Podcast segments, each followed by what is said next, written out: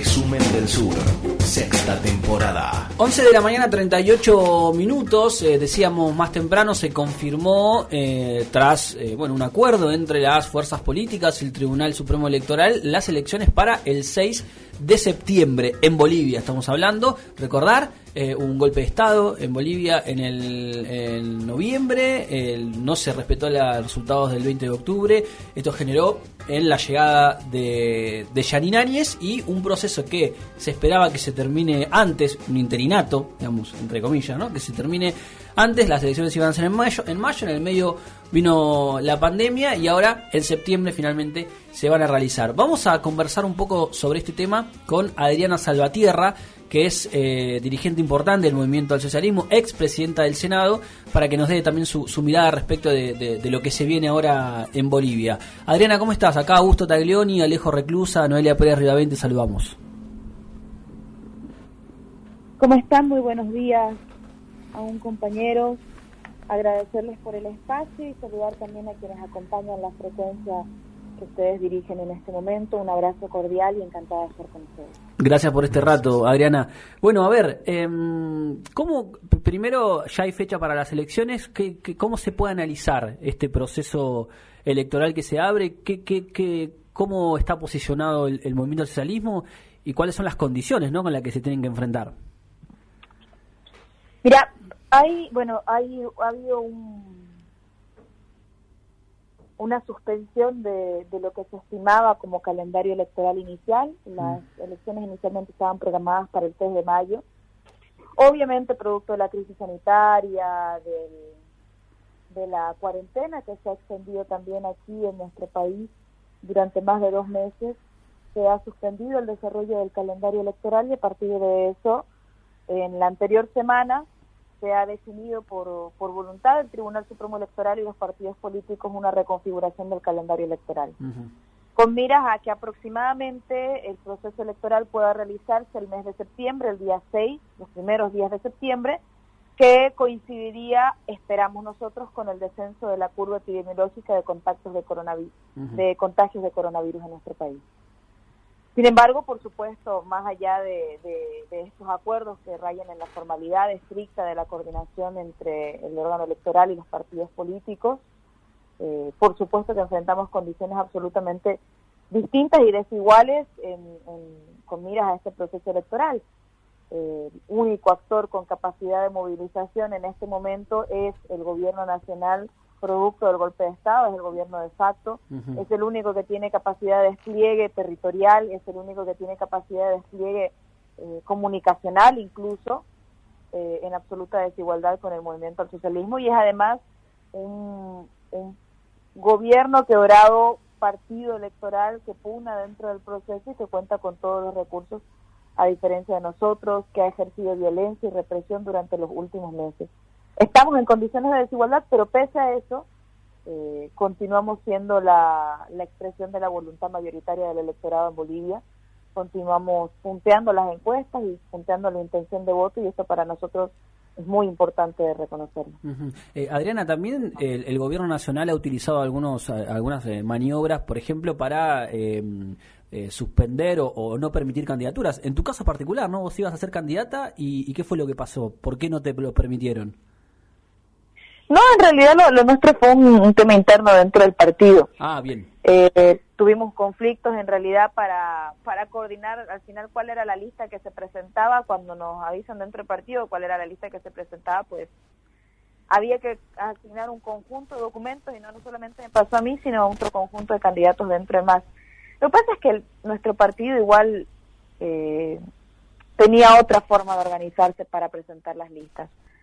El presidente Evo, que además era el presidente de nuestro partido, en los nueve departamentos construía los equilibrios entre la representación de diferentes sectores sociales, la representación del movimiento campesino, de las mujeres campesinas, de los trabajadores, sindicatos de transportistas, jóvenes, profesionales, etcétera. Y eso lo teníamos listo nosotros incluso una semana antes de presentar las listas. Hoy pasó de una forma distinta y es que no encontramos eh, fácilmente y rápidamente mecanismos para adaptarnos a las nuevas circunstancias. con nuestro presidente del partido fuera del país, este trabajo se hizo un poco más lento y más dificultoso. Pero finalmente hemos logrado listas que representan también los consensos de, de los movimientos sociales que están representados dentro del partido y son compañeros y compañeras de una alta valoración política para nosotros. Claro.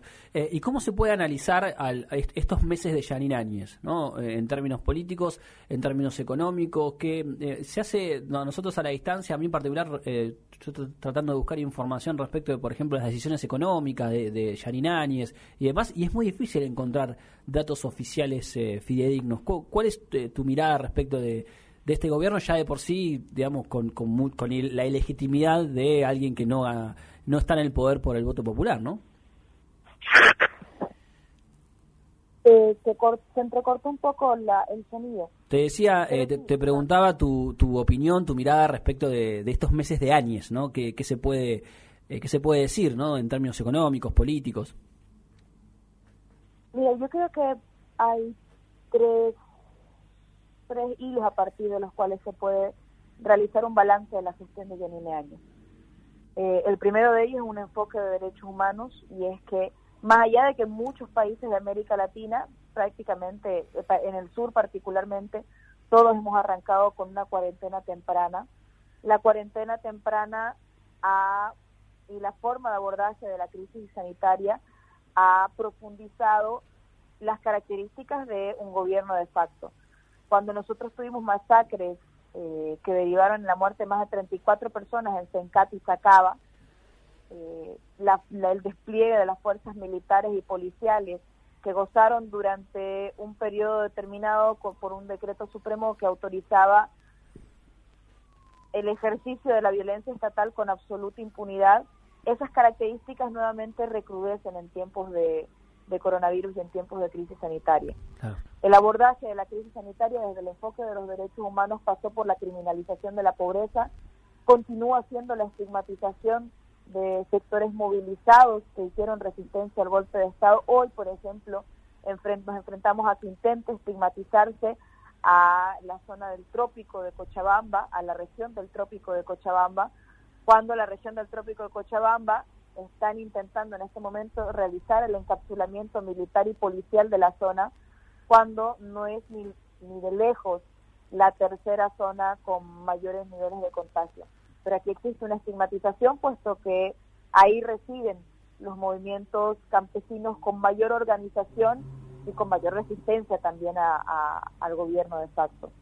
Entonces, ese es un primer enfoque, una vulneración permanente de los derechos humanos, una criminalización de la pobreza y estigmatización de los sectores movilizados, especialmente en el movimiento campesino.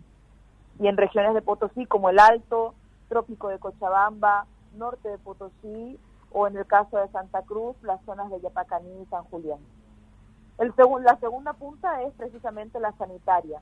Y es que uno de los abordajes que tiene el, el gobierno de la señora Áñez es decir, que en 14 años no se habría realizado una atención o una priorización de la atención del sistema de salud. Pero cuando comparamos la situación actual de Argentina, por ejemplo, que ha eh, aumentado en un 33% el número de unidades de terapia intensiva, del gobierno de la provincia de Buenos Aires que pasó aproximadamente de 800 a 1.500 camas de unidades de terapia intensiva con los respectivos ventiladores pulmonares, nos encontramos con que Bolivia no existía ese crecimiento de eh, las unidades de terapia intensiva. Nos encontramos en Bolivia más bien con casos de corrupción respecto a la, a la compra de ventiladores pulmonares eh, y que duelen y afectan porque nosotros tenemos particularmente en el departamento de Santa Cruz y en el Beni los indicadores más altos de contagio y tasas de mortalidad y esto contrasta con que no existe una voluntad efectiva de un gobierno que le pide durante más de dos meses a la gente que se quede en su casa pero que no cumple su tarea. Los, los bolivianos nos quedamos en nuestra casa bolivianos nos mantuvimos en nuestros domicilios, ejercimos responsablemente la cuarentena y en contraparte no encontramos un fortalecimiento del sistema sanitario. Y la tercera punta es la económica. La cuarentena ha arrojado a miles de familias bolivianas nuevamente a bordear los cordones de pobreza, familias bolivianas que eh, vivían y trabajaban en condiciones de informalidad y que en este momento hemos tenido casos muy duros de familias que han perdido seres queridos porque no encontraban eh, salida a, la crisis económica sobreviniente. Entonces, todo esto configura un escenario en el cual nosotros necesitamos un nuevo gobierno que enfrente las transformaciones y los cambios estructurales que se van a requerir en materia económica, pero que goce fundamentalmente de la legitimidad y no sea un gobierno que entre por la ventana a, los, a las páginas de la historia. Adriana, buen día. Alejo Reclusa te habla. Tengo una pregunta. Eh, te llevo un poquito más, eh, más para atrás, a los sucesos, al golpe que recibieron. ¿Qué autocrítica hacen ustedes sobre esos momentos y sobre eh, los últimos años del gobierno de Evo que pueden haber favorecido esa situación? ¿Qué autocrítica hacen y qué aprendizaje tienen sobre, sobre eso? Por supuesto, una organización, el fortalecer nuestra nuestra organización y mira, lo que pasa es que habían habían dos, dos debates que desarrollábamos. El primero de ellos era si íbamos directamente a la mesa de diálogo con partidos que en realidad no querían dialogar absolutamente nada, que tenían marcada una agenda eh, y pasos consecutivos para ejercer el golpe de Estado. Porque en Bolivia no se puede discutir si hubo o no hubo golpe de Estado. En Bolivia hubo golpe de Estado. Cuando el comandante en jefe de las Fuerzas Armadas pide la renuncia del presidente Evo, se produce amotinamiento policial en los nueve departamentos y se rompe la cadena de mando con la posibilidad de que las Fuerzas Armadas salgan a reprimir al pueblo boliviano y eso fue lo que derivó en la renuncia del presidente Evo. Ahí no se puede, no hay margen a discutir muchas cosas. Pero también creo que nos encontró de nosotros en un contexto de desorganización. Eh, nosotros, por ejemplo, los movimientos sociales decían que querían salir ya a las calles a defender y nosotros conteníamos. Conteníamos porque no queríamos que se ejerza un escenario de violencia. Y creo que eh, nos agarró desorganizados porque ese momento de movilización eh, fue posterior a la salida del presidente Evo y fue lo que derivó después en las masacres del Sencat y. Creo que durante estos años si hay algo que podemos nosotros autocuestionarnos es que confundimos un proceso de movilización permanente que era concentraciones nacionales, marchas, etcétera, cuando el proceso de movilización permanente es mucho más profundo, es el ejercicio que nosotros tuvimos de construir, por ejemplo, la constitución política del Estado desde el barrio eh, más alejado o desde el rincón más alejado del país. Creo que eso es lo que nosotros en un futuro tenemos que recuperar y establecer como un proceso de autocrítica. También nos burocratizamos. Es cierto que se perdió una conexión entre los mandos medios de las organizaciones sociales, eh, los mandos superiores y lo que decían también eh, las bases adentro del, de, los movimientos sociales que, que respaldan este proceso. Y ese proceso de burocratización también nos cobró una factura porque también había gente que se sentía descontenta con, con, la forma en la que estábamos abordando nosotros la crisis política y que probablemente eh, no salieron hasta que eh, renuncie el presidente Evo. Y un último elemento es que yo creo que deberíamos haber eh, embanderado más agendas que impulsen la movilización de la gente. Muchas veces después de que, de que has doy un ejemplo sencillito. Al movimiento campesino, después de que establecieron una agenda que era la nacionalización de los hidrocarburos, la recuperación de nuestros recursos naturales, la recuperación de nuestras empresas estratégicas del Estado, la Asamblea Constituyente que transformó las bases estructurales de la sociedad. Eh, dotaste y legalizaste tierras, cambiaste la estructura de la tenencia de la tierra en relación a los propietarios, a los grandes propietarios de la tierra o los terratenientes y los pequeños propietarios de la tierra que era el movimiento campesino. Incluso en términos de género cambiaste la estructura de la tenencia de la tierra. Antes, el 15.6% de los títulos agrarios estaban a nombre de mujeres. Después de 14 años del gobierno del presidente Evo, el 45.6% de los títulos agrarios estaban a nombre de mujeres. Existe una transformación estructural de la tenencia de la tierra. Diste tierra, diste créditos, diste maquinaria. ¿Cuál es tu nueva agenda de movilización? Mm. ¿Cuál es el sentido a partir del cual se apasionan los movimientos sociales y son capaces nuevamente de salir a las calles a luchar en la defensa de una bandera que eh, despierte eh, movilizaciones, sentimientos, emociones, etcétera? Y creo que eso nos faltó también un poco, defender cuáles eran, defender y estructurar cuál era el gran la gran bandera que defendíamos. Defendíamos eh, el proceso de cambio, defendíamos la estabilidad económica, defendíamos las conquistas de los 14 años, pero ¿qué más nos impulsaba a avanzar? Cuando ya dieron el golpe de Estado, masacraron a más de 34 personas, eh, actúan con la impunidad que actúan, te encontrás con que hoy la gran bandera de movilización termina siendo algo tan básico como la libertad de expresión, la posibilidad de vivir en democracia y la posibilidad de vivir en libertad. Entonces, hemos vuelto a, agendas que parecen tan esenciales y básicas como esas en Bolivia. Adriana, ¿cómo estás? Eh, quisiera preguntarte, ¿ya se sabe cuál es el protocolo, cuáles medidas higiénicas se, se van a, poner en práctica para el día de la votación?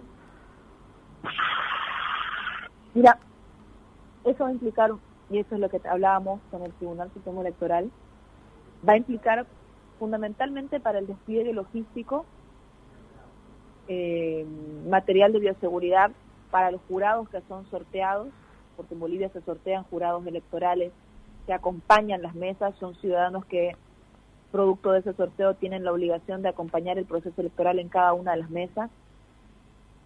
Se tiene que garantizar también material de bioseguridad para las Fuerzas Armadas que acompañan eh, la seguridad en cada uno de los recintos, siempre fue así.